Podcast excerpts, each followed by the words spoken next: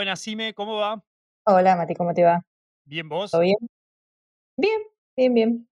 Tranquila acá, Ah, Eso te iba a preguntar, ¿estado de la casa? tranquilo, por ahora. Por, por pocos minutos, porque ya se van cumpliendo las dos horas de la siesta y bueno, ya va a dejar de estar tranquilo. Uh, dos horas de siesta es un montón igual. Sí, pero después, si no, estamos complicados a la noche. No, no, dos horas de siesta es lo justo. Bien. Dos. Más ya es, es peligroso. Para mi salud mental, ¿no? No para otra cosa. Cuando hay mucha siesta, después no duerme la noche. Exacto. ¿Y tenés chance de elegir el momento de la siesta o lo decide arbitrariamente la niña? No, no, lo decido arbitrariamente yo, eh, porque acá es horario régimen militar. A las 12 se come, a la 1 se duerme, es así, así como se hacen las cosas. está muy bien. A las 5 se graba podcast, está perfecto. Es así. Sí, sí, por eso viste que yo te digo siempre, no, a tal hora no, a esta hora sí, eh, un poco más tarde, un poco más temprano, porque justamente, porque voy pensando a qué hora me tengo que poner a hacer la comida, a qué hora tiene que comer, a qué hora tiene que dormir, y así, así estamos todos, todos eh, estables. estable, es una buena definición. Sí, sí, estable, esa es la palabra, estable. Bueno, presento a nuestra invitada del día de hoy. Presentala, presentala y después yo te cuento una anécdota, porque tengo de hace muchos años con ella, que no lo sabe. Espectacular. Presento, hoy vamos a hablar con Laura Montoya. Laura es docente, jefa de trabajos prácticos de eh, la Cátedra de Farmacología, donde ambos estamos. Es investigadora y eh, seguramente un montón de otras cosas más que ahora nos va a contar, pero es, podría ser periodista deportivo porque tiene una característica que es que dice que es hincha de un equipo chico, pero en realidad es hincha de boca. Hola Laura, ¿cómo estás? ¿Cómo estás, Matías? ¿Cómo estás, Jimena? Y ahora mal estoy, porque con lo que acabas de decir, eh, vos sabés, lo decís a propósito, porque sabés que me enerva un poco. No, pero viste que muchos periodistas lo hacen. Dicen, no, yo soy de Chicago y después están toda la foto de chico con la camiseta de boca. Es, es normal, es una característica del periodismo deportivo. Sí, sí, puede ser, pero no, no, no, che. Soy hincha de Huracán. Mis hijos son hincha de Boca porque su padre es hincha de Boca y son fanáticos. Entonces, bueno, mis hijos tienen la camiseta de Boca, claramente. Pero Emilia, que es mi única hija niña, este, ella eligió ser de Huracán, así que bueno, es de Huracán. Y Bien. bueno, pero es así. Bueno, por lo Este, menos una en la familia siguió. Sí, Siguió con vos. una en la familia siguió, exacto. Mi hermana y yo, bueno, en mi casa mis hermanos somos de Huracán, todos, mujeres y, y mi hermano mayor, que es el único varón, también de Huracán. Así que todos este, padecimos esta herencia y bueno, la seguimos padeciendo. Pero bueno, es lindo, está bueno ser eh, hincha de un equipo chico. Ahora también somos hinchas, en mi casa eh, son bastante deportivos, así que seguimos todos los deportes. Ahora estamos a full con Campazo, Denver, el básquet. Bien, es un gran momento encima, porque ahora va a haber tres, tres argentinos, es un gran momento para ver básquet. Exacto, exacto. Así que bueno, a ellos siempre les gustó mucho, pero ahora en este momento hay, bueno, son medio fanáticos de Campazo y siguen otros más. Entonces a la noche todos los días se ve básquet en mi casa. Así que las cenas son este, charlas continuas de, del básquet, de la asistencia y la estadística, y tienen una capacidad para acordarse unos datos que vos decís, ¿por qué no se acuerdan otras cosas? Pero bueno, Igual está bueno porque en cuanto empiezan a ver un partido de básquet, ya sabes que tenés tres horas de calma también. Sí, pero bueno, pero son tarde, ¿viste? Los partidos de, Sí. de básquet son tarde. Yo ya a esa hora me voy a la cama, imagínate. Igual me entusiasma también la idea cuando lo veo jugar a Campazo y lindo. Y la verdad que el básquet es un deporte súper entretenido. Pero no, bueno, yo ya me voy a la cama. Me dedico a hacer otra cosa. Eh, se quedan ellos con básquet. Me da mucha intriga la anécdota que tenés, Ximena. Ah, es cierto, A mí, es cierto. perdón, a mí en vez de intriga me da como miedo. Digo, ¿qué va a No, no, es una anécdota buena, es una Ah. anécdota buena. Bueno, bueno, a ver. No, no, me acuerdo cuando, eh, cuando yo era adolescente que tenía una perrita, que era una pequinesa, que ya la he mencionado en varios podcasts, porque en realidad fue, fue gracias a la cual soy veterinaria. La del chocolate, ¿no era la perrita del chocolate esa? Es la del chocolate, la de la hernia peritoneopericárdica, la de, la de muchas otras patologías asociadas que tenía en, en un mini, mini cuerpito de pequinés. Bueno, en una de esas tenía, eh, me acuerdo que te empezó, empezó con cólicos, que nosotros la veíamos rara y no sabíamos qué corno tenía. Eh, en ese momento, lo más lejano a la veterinaria era en casa, o sea, yo no, todavía no había decidido ni siquiera ser veterinaria. Y me acuerdo que, bueno, eran las, creo que las 11 de la noche, una cosa así, la llevamos a una veterinaria que se llama Guatemala, que se llamaba, porque ya no está, No estaba. pero en aquella época estaba. Y tenía, creo que tenía una infección urinaria alta, no me acuerdo en ese momento que tenía, pero bueno, tenía unos cólicos espantosos, me acuerdo. Y salió con la veterinaria, nosotros estábamos ahí en la sala de espera, salió con la veterinaria que le había dado morfina a la perra, y me acuerdo que la perra tenía como una alfombra, y ella le dice, es hermosa la vida, ¿no? Así toda muy dulce y tal, como que muy contenedora. Y después resultó ser mi jefa cuando llegamos a fármaco, eh, que siempre me acordé, fue, fue muy breve ese momento, pero como que fue un, fue un momento muy, así, muy, muy contenedor, ¿viste? Para la gente, porque en ese momento como que, eh, me acuerdo que éramos chiquitas, mi mamá estaba sola con nosotras, la perra enferma, era horrible. Nada, eso, una anécdota linda. Y vos eras adolescente, no, no, no habías empezado veterinaria todavía. No, no, todavía no. Eso, en primer lugar, me demuestra lo vieja que soy, ¿no? Porque si yo ya estaba en Guatemala y vos eras adolescente, ya soy una señora. Bueno, pero pará, pero de la adolescencia a fármaco tampoco hay tanto. Sí, no, no, tampoco hay tanto. Depende, en mi caso pasaron como 15 años. bueno, es variable, es variable. Hay un desvío, ustedes saben muy bien que para todo hay un desvío, hay una media y un desvío. No, igual ya lo hablamos de esto, ¿eh? de, de, de cuánto nos llegó la carrera. Ah, bien, bien, perfecto. Bueno, qué bueno que, te tocó un día en el cual dediqué un, momento de tranquilidad eh, en la comunicación hacia el dueño de la mascota, que tuviste una buena experiencia, porque bueno, a veces en la clínica donde trabajamos, allí en Guatemala, que como vos bien decís, ya cerró, una pena, teníamos días que bueno, eran bastante caóticos y con momentos de intercambio con los dueños de los pacientes que eran muy cortitos, porque había, estaba la internación llena y la verdad que eran todos pacientes que estaban bastante en riesgo. Así que bueno, qué suerte que, fue una buena experiencia y que te ayudó a tomar la decisión en tu carrera. Sí, sí, la verdad que sí. Bien. ¿Por, ¿Por, qué dejaste? O sea, ¿por qué dejaste las emergencias? ¿O no era lo tuyo? ¿Decidiste que no? No, no, sí, sí, de hecho me, sigue, me sigue gustando un montón esa, esa disciplina dentro de, de, la profesión. No, en realidad fue un poco porque me fui metiendo mucho en la facultad, en realidad, ya una vez recibida, yo continué la actividad en esa clínica, en todo lo que es la parte de internación y manejo de emergencias, sí, videos críticos, pero continuaba mientras tanto con mi carrera de posgrado, el doctorado y todo lo que hice en la cátedra, cada vez me fue llevando más tiempo, pero que más o menos lo compatibilicé porque, como les decía, es, una disciplina que siempre me gustó, me gustó muchísimo. Y después, bueno, se fue complicando quizás un poco cuando ya tuve, cuando nació Emilia, última niña en el 2012, que entre la crianza de los chicos, la tarea de la facultad, que siempre es un montón, más un poco la tarea de la clínica, dejé. Dejé un tiempito y la idea era volver a empezar y bueno, después pasó que la clínica cerró y no encontré en ese momento un lugar similar a, la práctica que yo hice todos los años, o sea, todos los años desde que me recibí, desde antes de recibir en realidad, en ese lugar, ¿sí? que era una práctica eh, que, era muy respetuosa, teníamos, éramos un grupo bastante numeroso, que nos llevábamos muy bien, con distintos criterios, pero que, la verdad que siempre se llevaba un consenso, había mucha charla entre la parte clínica, cirugía, laboratorio, hemoterapia. La verdad que siempre fue un lugar de mucho trabajo muy intenso en la cual todos la pasábamos muy bien. Y es difícil encontrar un lugar similar a ese, la verdad que es muy difícil y en esos primeros momentos quizá me costó y después, bueno, dije, bueno, ya está, veré en algún momento, quizás la vida me da otra oportunidad y bueno, puedo seguir este, dedicándome a eso.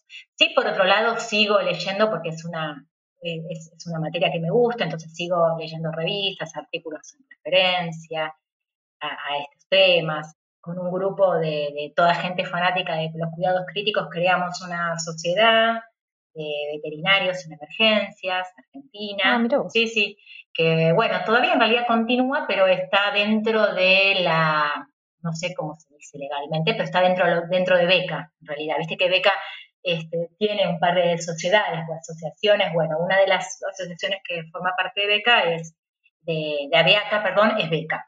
Beca es la de veterinarias en, en emergencia, cuidados críticos en emergencia.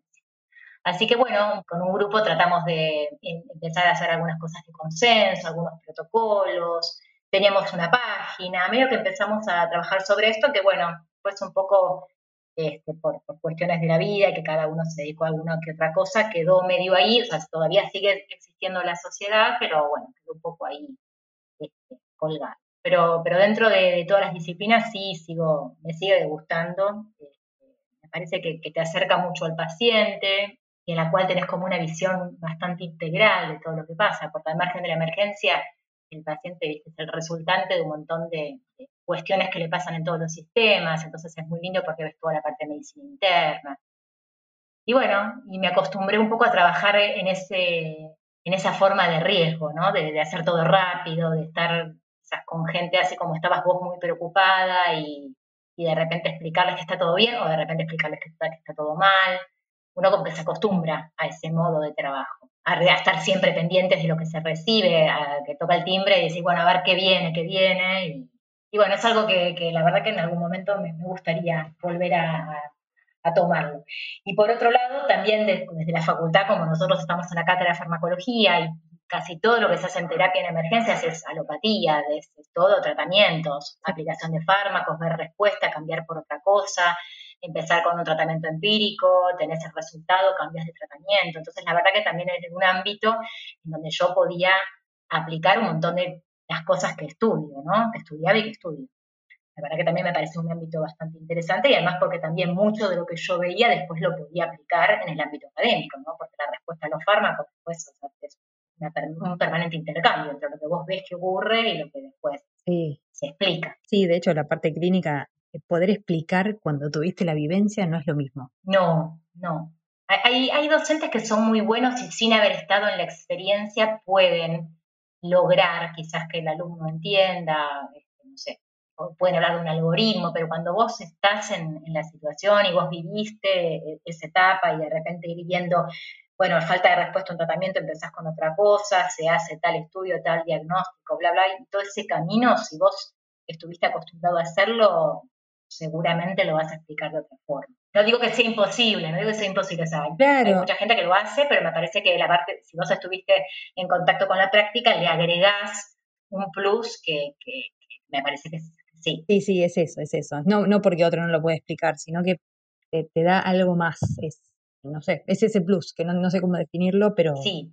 Es eso. Sí, sí, sí, tal cual. Lau, ¿y cómo te llevas con el, la diferencia de tareas o, la cantidad de, tareas distintas que haces o que hacías en el momento que hacías emergencias? Por ejemplo, porque ahí ya eras docente y ya investigabas también en la cátedra, calculo. Sí, de hecho, creo que en el desarrollo de, de toda la tesis yo trabajaba en emergencias, así que quizás al haber dejado un poco esa práctica, que eran eran en realidad eran una o dos veces por semana, no era mucho, lo que pasa es que el trabajo era tan intensivo, porque de repente yo estaba una vez por semana y quizás un sábado domingo cada 15 días, pero el trabajo era tan intensivo, porque de repente la internación teníamos 12 pacientes, a los cuales, este, o sea, con una variedad de sintomatología importante, entonces con lo cual te hace que tengas o sea, mucha experiencia, pero muy intensiva.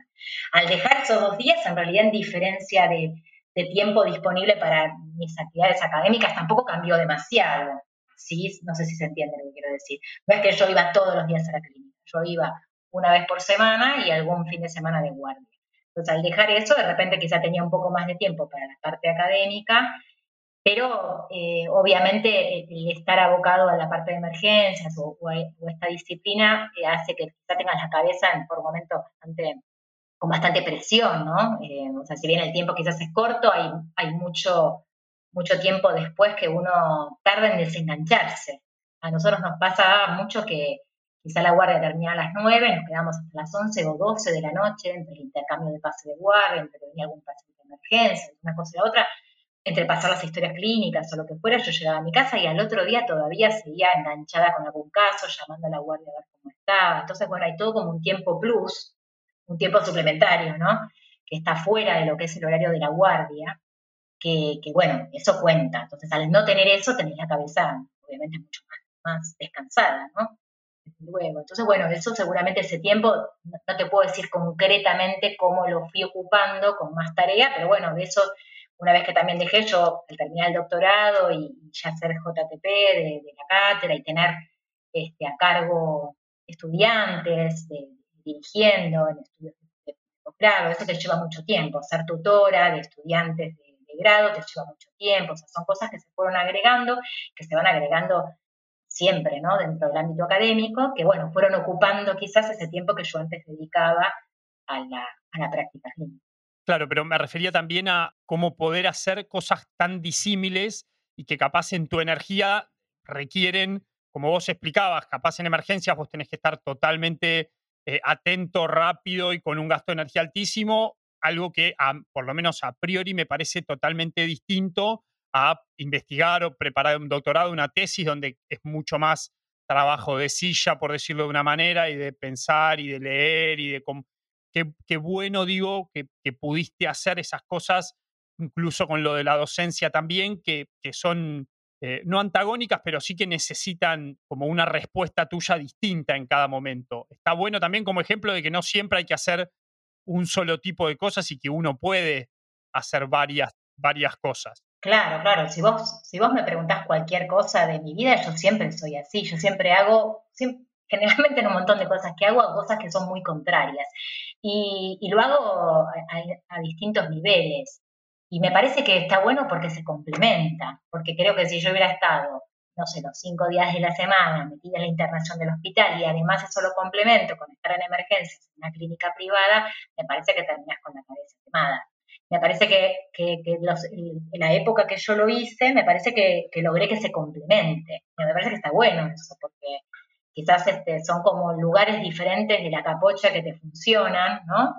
Y hace que, bueno, que quizás este, tengas dentro de lo que vos decís, vos decís de investigación, de docencia y demás, no es que pases, no es que estás inactivo, ¿no? Tenés actividad, pero es otro tipo de actividad y quizás deja que otra parte de tu cabeza, que es la que está en la emergencia, en el cuidado, en tratar de cuidar las palabras cuando tenés que hablar con los dueños, en poder ser rápido en un diagnóstico, que este que el otro, bueno, ese, ese pedazo de cabeza que se ocupa de eso descansa. Y bueno, cuando vas a la emergencia, dejas tu pedazo de cabeza que se dedica a la investigación y a poder encontrar una buena explicación a, un, fenómeno farmacológico y lo, y lo aplicás, este, bueno, es como que son dos partes que, que se van reemplazando, ¿no? Pero, pero lo, hago con muchas cosas yo en mi vida, de que, hago como cosas muy, muy diferentes. ¿Y cuando estudiabas tenías una, una idea de que, de que ibas a terminar trabajando así o tenías una visión distinta? Mira, cuando estudiaba, me, creo que me pasó lo que le pasó a un montón de estudiantes de una carrera como la nuestra, que es como que mi cabeza fue variando de gusto un poco en función de lo que iba haciendo en ese momento en la carrera, otro poco relacionado a, al entorno, que, que, fui yendo de un lado para el otro, entonces quizás fui viendo cosas diferentes. Pero a mí me pasó lo que le pasan a muchos estudiantes que se meten a la carrera porque, en mi caso, me gustaban los caballos, me gustaba el campo. De ahí rápidamente fui cambiando y me empezaron a gustar los animales no tradicionales, hice 500 cursos de monos, de biología de mamíferos marinos, eh, de ballenas, de esto, del otro, de animales de cautiverio, rehabilitación, hice de todo eso y después de repente empecé a trabajar como concurrente en Guatemala y me, bueno, y me enamoré de la medicina, de la medicina interna, de los cuidados críticos, y bueno, y me quedé en eso, además de que haber eh, cursado farmacología y me gustó muchísimo la materia, me enganché en la cátedra. Pero, pero es como que fui variando. No sé si tenía tan claro qué iba a pasar. Al principio dije, sí, me voy a vivir al campo. Después como que fui mutando, ¿no?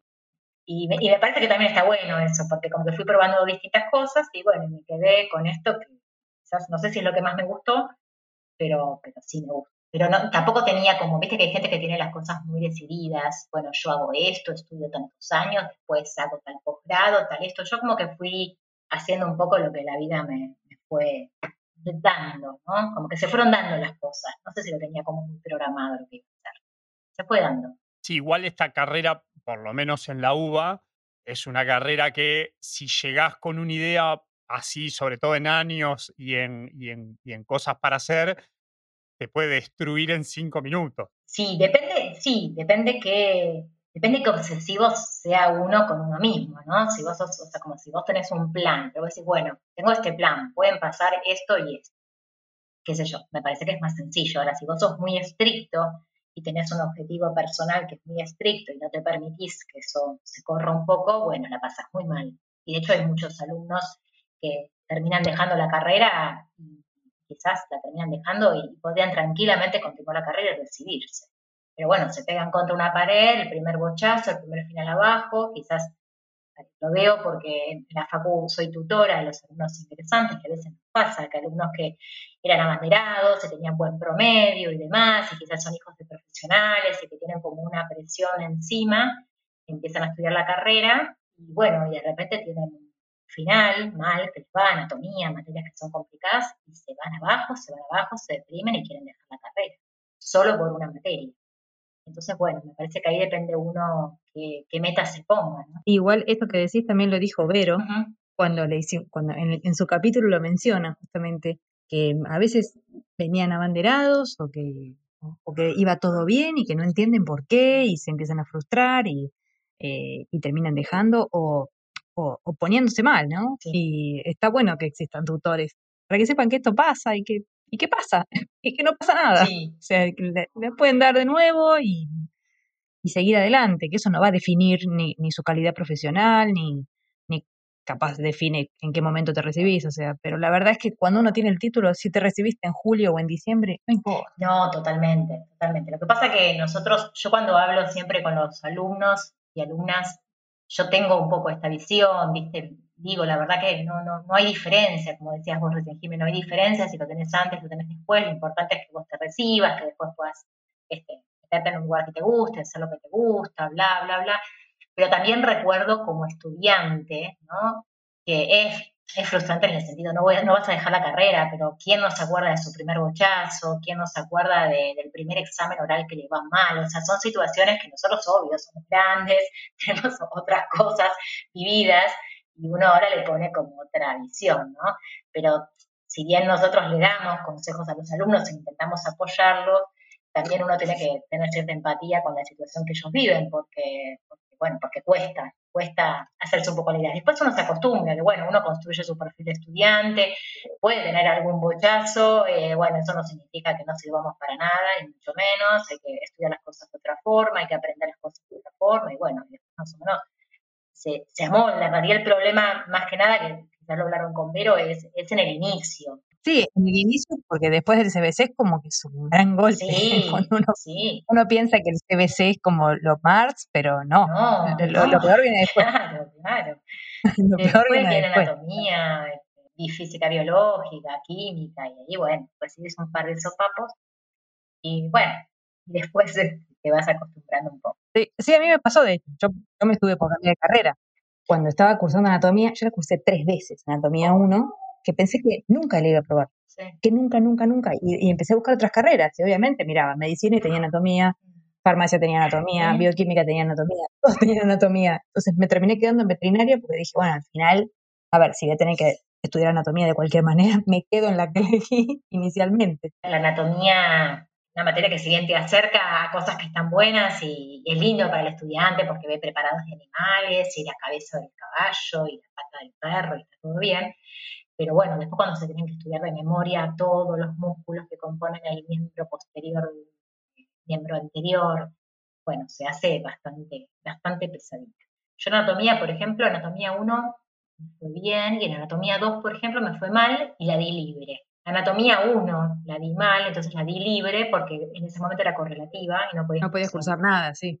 a, mí, a mí me pasaba eso, me atrasé tres años por anatomía. Claro, entonces yo así con cabeza dura la di libre, bueno, por suerte me fue bien y bueno, fe. Pero, pero bueno, cuesta, cuesta.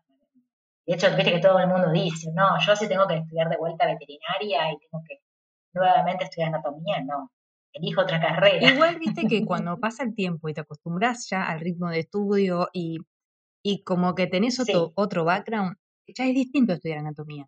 Va, quizás para nosotros, qué sé yo, por ejemplo, cuando tuve que repasar anatomía para medicina 4, no me costó tanto como la primera vez. O sea, la primera vez era chino. O sea, lo leía y decía, no, ¿cómo hago para que esto entre? ¿Cómo hago para registrar tantos datos?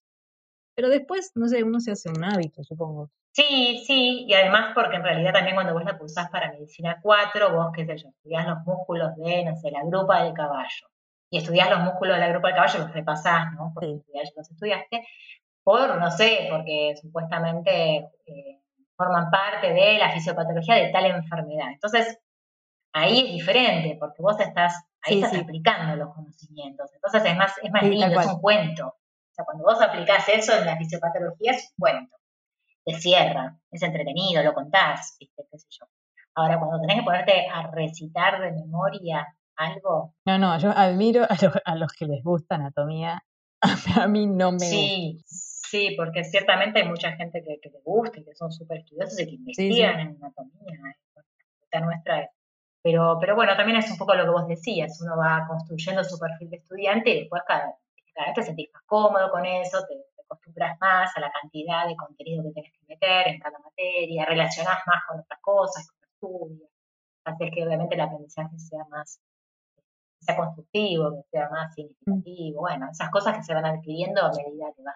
igual por suerte está cambiando, ¿no? El tema de, de la docencia hacia ese lado, a, que puedan integrar, a aplicarlo. Sí, yo creo que sí, sí, totalmente. Sí, viste que eh, nosotros eso también lo vemos cuando hacemos la carrera docente, que quizás intercambiamos con docentes de otras materias. Uno a veces tiene como un poco el fantasma de cómo era la materia cuando uno cursaba, esto que yo decía de anatomía, ¿no? Nosotros recordamos cómo era anatomía cuando nosotros la cursamos. Pero cuando empezás a estar con otros docentes que están dando en este momento la materia y de repente dicen, no, porque el otro día nosotros hicimos una simulación, y vos decís, ¿cómo? ¿Una simulación? ¿Ah? Sí, hacemos... Y ahí te vas enterando de que no solamente nosotros en nuestra materia, sino que en muchas materias se utilizan, qué sé yo, eh, herramientas más novedosas o que buscan que sea más entretenido, que sea más significativo el aprendizaje. Sí, sí, yo lo veo, en nuestra facultad lo veo. ¿Vos sabés si esto pasa en otras facultades o es solamente en la nuestra? No, yo creo que, yo creo que pasa en otras facultades. ¿Vos decís de veterinaria? No, no, en, en otras, en otras facultades dentro de la UBA, por ejemplo. Esta tendencia a, a hacer, eh, no me sale la palabra, como más relacionado con, la práctica. A mí me parece que sí, Jimé, me parece que eso es un movimiento que se está dando todas las carreras y todas las, yo creo que en todas las universidades. Ya con, en el sentido, por ejemplo, con esto de, con la última, el último cambio que hubo en la ley de educación, el tema de que en algunas carreras se exija que, que haya prácticas profesionales, me parece que eso de alguna forma hace que en materias previas vos metas un poco más el tema de la práctica o de la relación con el, con el entorno, con el ámbito profesional. No te lo sé con seguridad, pero sé que en muchas carreras, no solamente en veterinaria, en ingeniería y demás, o en otras carreras donde han puesto prácticas profesionales en los últimos años, en el último año, me parece que eso tuvo que plantear alguna modificación en los distintos planes de estudio. Viste que cuando hubo, me acuerdo cuando, cuando se implementaron las PPS, las prácticas profesionales en nuestra facultad, viste que siempre cuando, cuando hay que cambiar algo, siempre hay que como, como una oposición, ¿no? al cambio y al avance. Pero la verdad es que eh, ahora soy tutora de PPS. Tengo algunas de, mis tutorandas. Digo que los casos que ven son fascinantes. A mí me hubiera encantado ver eso, porque la verdad es que hubiera salido de otra manera preparada. Sí, la verdad que sí, los pone en contacto, como decís, los pone en contacto no solamente con lo que es el caso clínico y la complejidad que puede tener el caso, sino también lo que es el manejo con la gente. Eh, con los dueños de mascotas en el caso de la clínica pequeño, con el productor en el caso de la producción, con el tipo que, no sé, que labura en el frigorífico, o sea, te pone en contacto también con el entorno de ese ámbito. Que eso me parece que también a nosotros nos ha faltado en nuestra carrera. Eh, porque vos podés ser un excelente este, médico, ¿sí? te puede, podés tener como las ideas muy claras de cómo se aborda un diagnóstico, de cómo llegar, no sé, cómo hacer un algoritmo, cómo hacer un tratamiento, qué fármaco usar, bla, bla, bla, bla, pero cuando se lo tenés que comunicar a los dueños no lo podés hacer, o este, no sé, te pones nervioso a la hora de una práctica, bueno, todo eso también me parece que el tema de las prácticas profesionales eh, hace que, bueno, que esa distancia que nosotros teníamos entre la teoría y la práctica, creo que ahora esa distancia se, achique, ¿no? Sí, sí, se achique. O sea, tenemos que ser buenos profesionales, pero también tenemos que tener, ser buenos este, comunicadores, tenemos que saber comunicar el mensaje a la gente, a la, como decía recién, al dueño de la mascota, a la persona que trabaja con vos en un ámbito multidisciplinario de educación para la salud, en salud pública, o sea, nosotros creo que también por otro lado los veterinarios estamos como muy acostumbrados a a trabajar en, ámbitos que somos todos veterinarios. Si bien en, el ámbito académico no, porque a veces hay biólogos o puede haber este, otras, otras profesiones, eh, no estamos tan acostumbrados a, hacer un trabajo multidisciplinario. Y, de hecho tampoco estamos tan acostumbrados a trabajar entre veterinarios. Es como, no sé, a mí me acuerdo que nos pasaba en, la clínica mismo, cuando algún veterinario derivaba un caso, y es que a veces era difícil trabajar con otro veterinario, con otros criterios, otros... Eso me parece que también es algo que no sé en qué parte, pero debería estar de alguna forma incluido, y creo que con el tema de las prácticas profesionales me parece que eso también se, se aborda, ¿no? Sí, y, les permitís también a los alumnos ver distintas visiones y distintos criterios, porque no hay algo que esté, va, hay cosas que sí están mal, obviamente, ¿no? Pero eh, hay cosas que pueden estar bien, hechas de distinta manera o de distintos caminos y llegar al, mismo objetivo y, y también las dos y tienen la posibilidad de ver las dos cosas. Sí, y de hecho también de repente que estén en lugares en donde se trabaja diferente porque tienen recursos diferentes, ¿sí? Entonces, por ejemplo, una cosa es el recurso que tiene el hospital y, con todos los métodos diagnósticos que hay, y otra cosa es estar laburando en medio del campo, otra cosa diferente es en algún lugar en que quizá vos tenés recursos, pero el dueño no, no tiene nada para poder hacer. Entonces también eso está bueno, ¿no? Que. Que el profesional o el futuro profesional se acostumbre a trabajar en distintos lugares. Y también te acerca un poco, ¿no? Porque, por ejemplo, qué sé yo, cuando haces salud pública, como mm. que en medio que quedas, te, imaginas el pastel, sí, te imaginas el cenaza y no te imaginas más nada. Exacto. al menos me pasaba eso a mí. Como que el hecho de acercarte y mostrarte distintos lugares también te permite pensar un poco más a qué parte de la salud pública te quieres dedicar o en qué área te gustaría desarrollar. Sí, tal cual, tal cual, porque creo que también en la parte de salud pública, la verdad que es súper, súper amplia.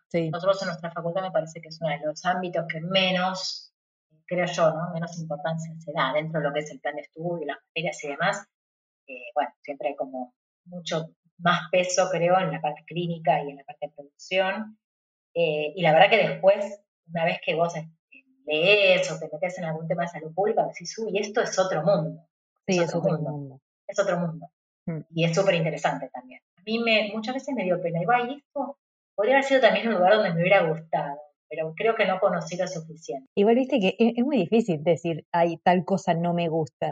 es como que todo, todo gusta. Siempre uno termina eligiendo lo que más te gustó o lo que más te llamó la atención. Sí, yo particularmente me pasa como vos decís. Hay, hay otra gente que vos lo escuchás los escuchás y te dicen, no, yo no me dedicaría nunca, no sé, a producción de, aves o nunca me dedicaría a tal cosa. Yo no sé si diría nunca me dedicaría a, este u otro ámbito. Me parece que todos algo buscaría y, me gustaría. Eh, pero, pero sí, es muy amplio el campo y, y la verdad que hay muchas cosas lindas para hacer. Si bien nuestra profesión no está del todo bien paga, especialmente en algunas disciplinas, sí es verdad que cualquier profesional que se recibe eh, me parece, por lo menos por lo que yo veo, consigue trabajo rápidamente. Después si están más o menos pagos, no lo sé. Pero sí es verdad que siempre en alguna veterinaria de, clínica de pequeños o mismo en algún lugar de, cría están buscando gente. O sea, es un lugar, es una profesión para mí, ¿eh? desde mi punto de vista, que, conseguís trabajo. O sea, hay mucho ámbito para laburar. Pero, pero yo, por ejemplo, tengo desde toda mi camada, cuando nosotros estábamos recién recibidos, hasta mismo los chicos que eran de la zona del interior, de, lugares más lejos, que se querían dedicar sí o sí a vacas y al principio no conseguían. Sí o sí todos conseguían algo, o sea, conseguían en un laboratorio, conseguían en esto, en el otro, en una veterinaria, un montón de compañeros que querían hacer grandes empezaron a hacer algo de pequeños y de hecho algunos se dedicaron a ser pequeños, que eso también pasa. Eh, no, no conozco a nadie que, no, que haya dicho, no, la verdad que no consigo laburo, no tengo trabajo. No, yo tampoco, es verdad. Algunos con mejores oportunidades, mejores oportunidades, tengo un montón de compañeros que se fueron se fueron a, otros lugares o se fueron a vivir a otras provincias, ¿no? en el ámbito nacional o, fuera, y han tenido oportunidades. Sí, incluso tampoco es que necesitas que nadie te emplee. O sea, vos puedes ser independiente. Sí, claro, claro. ¿Cuántos ahora hay que hacen domicilios? Que, sí. no necesitas ni siquiera ponerte un, local. Totalmente. Está bueno. Claro, porque encima lo bueno es que no te limita, eh, que el título te permite hacer un montón de cosas. Capaz que no son las que más te gustan, Claro. Es verdad. Sí, sí, sí. Pero capaz que si no tenés en pequeños, podés hacer eh, en grandes, podés hacer salud pública, podés hacer control de alimentos, no sé, tenés, digo, legalmente te habilita un montón de incumbencias que no sé si muchas otras carreras tienen. A veces pasa que los alumnos que están interesados en la carrera o las que, los que ya son ingresantes te dicen, bueno, pero si yo hago las PPS de tal, de tal disciplina o de tal ámbito, después no puedo hacer nada más. O sea, hay gente que piensa que, bueno, te dedicas a pequeños y haces solo pequeños. Y no, en realidad, teniendo el título, al margen de la práctica profesional que elijas, teniendo el título, puedes hacer todo lo que esté habilitado en el título, que es un montón. Lau, y te hago la última, así no te, no te robamos tanto tiempo y te liberamos. Pero si pensás, suma todas las actividades tuyas, ¿no? De todo lo que haces como veterinaria en todas las, las incumbencias y los ámbitos.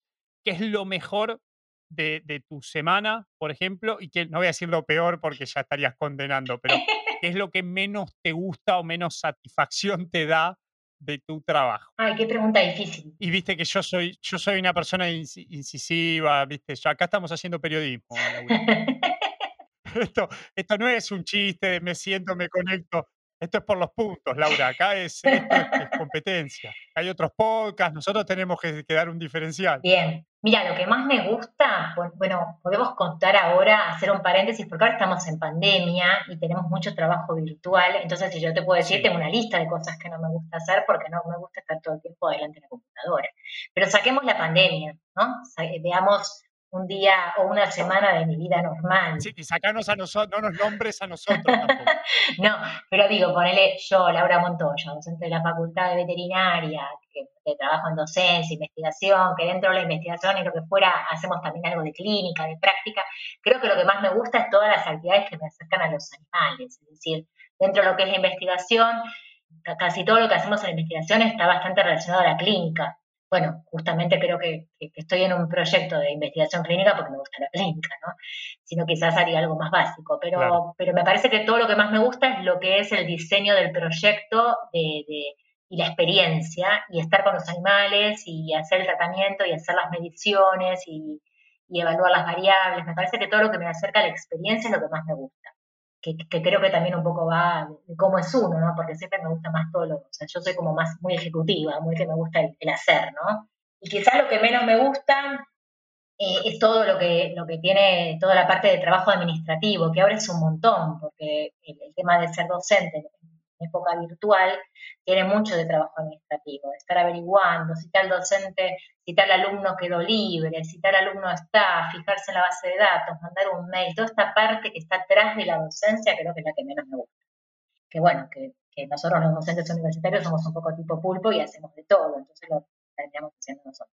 Yo creo que toda esa parte es la que menos me gusta, que es muy amplio, ¿no? Quizá no fui muy específico. Si vos querías que yo dé algo específico, específico. No, no, está perfecto, era, era eso. Ah, bien. Que queríamos que nombre gente. Ah, que nombre gente.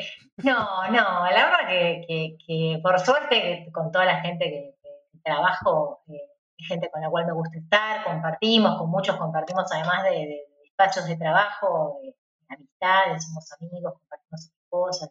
La verdad que la pasamos bien. En, en las épocas, épocas de presencialidad, la verdad la pasamos muy bien. Sí, se extraña un montón. Se extraña un montón, se extraña un montón. Igual eh, me, me, siento cómoda con casi todo lo que hago y, y, si no me adapto, yo como que me adapto bastante a, a todo lo que hago.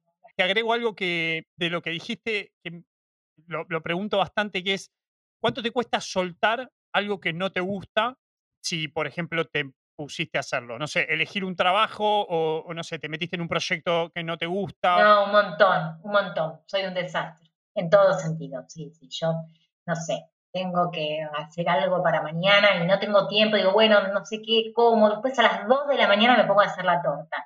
Quizás estoy muerta, digo, bueno, no hago la torta, no, no, y a las 2 de la mañana hago la torta. Yo cuando me pongo algo así definido, eso no lo puedo cambiar. Entonces me pasa a veces que tomo la responsabilidad de algo que me corresponde o no, pero que puedo tener la decisión de dejarlo y me cuesta un montón dejarlo. Pienso, no sé, cuando fui docente en Choele, que la verdad que me encantaba, una experiencia re linda, pero bueno, era ir hasta Choele, eran muchos kilómetros, una distancia importante, era dejar a mi familia, ir, dar clase, volver, era... Y bueno, y me costó un montón dejar Choele. Pero bueno, lo dejé, lo dejé porque, porque lo hice un tiempo, me gustó, me sirvió, me puse en contacto con otra gente, este, nada. ¿Era ir y volver eso, Lau, o te tenías que quedar? Me iba el martes a la noche, daba clase todo el miércoles, daba clase el jueves y volvía el jueves a la noche. Viajaba siempre de noche, 13 horas de ida, 13 horas de vuelta. A Choele Río Negro, que okay. la Universidad de Veterinaria allá y daba farmacología. Y eso lo hacía cada 15 días. el segundo cuatrimestre que se cursaba farmacología. Bueno, lo hice en el 2014, 2015, 2016 y el 2017, un par de años. Que bueno, mientras que la experiencia, o sea, mientras que, hacía eso, lo, disfrutaba, no digo que no lo disfrutaba. Pero bueno, ya cuando las cosas empezaron a ser más pesadas, dije, bueno, tengo que, lo tengo que dejar. Y me costó un montón, y de hecho muchas veces pienso en esos días y recuerdo algunas cosas, y los alumnos todavía con ellos, algunos de ellos tengo relación, ya de Río Negro, y me mandan algún mensaje de Masco y como que lo tengo así medio nostálgico, el tema de mis idas a Chueca. Pero bueno, nada, cosas que se tienen que, se tienen que cortar y bueno, se cortó. No, no sabía, el lindo viaje tenía. Ah, era toda una experiencia, Choel era buenísimo, era, sí, era, yo, este, sí, toda la noche, o sea, justamente viajaba de noche para aprovechar y tratar de dormir. Digo tratar porque a mí me cuesta muchísimo dormir en el colectivo, con lo cual estaba casi toda la noche despierta. Este, y bueno, Sí, llegaba y me iba con el bolsito a la universidad, daba clase, dormía en el hotel y al otro día me volvía a ir a la universidad, daba clase, volvía al hotel, me bañaba, agarraba el bolso, me iba a la, a la terminal y volvía.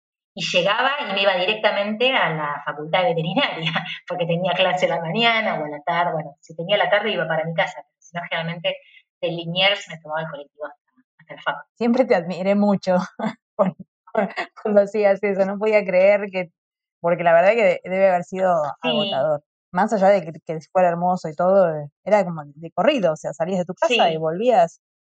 ¿Cuánto? Sí, claro, salía el martes a las 6 de la tarde de acá y llegaba el viernes temprano de la mañana. Este, y daba clase en la facu y después volvía. Sí, eran cada 15 días 72 horas que no estaba en casa. Una locura, una locura. Pero bueno, por eso decía que a veces, qué sé yo, las cosas se viven y, bueno, como también te gratifican por otro lado y, es una experiencia que, no sé, la recuerdo linda, no es que lo recuerdo como un sufrimiento siempre, obviamente el esfuerzo estaba.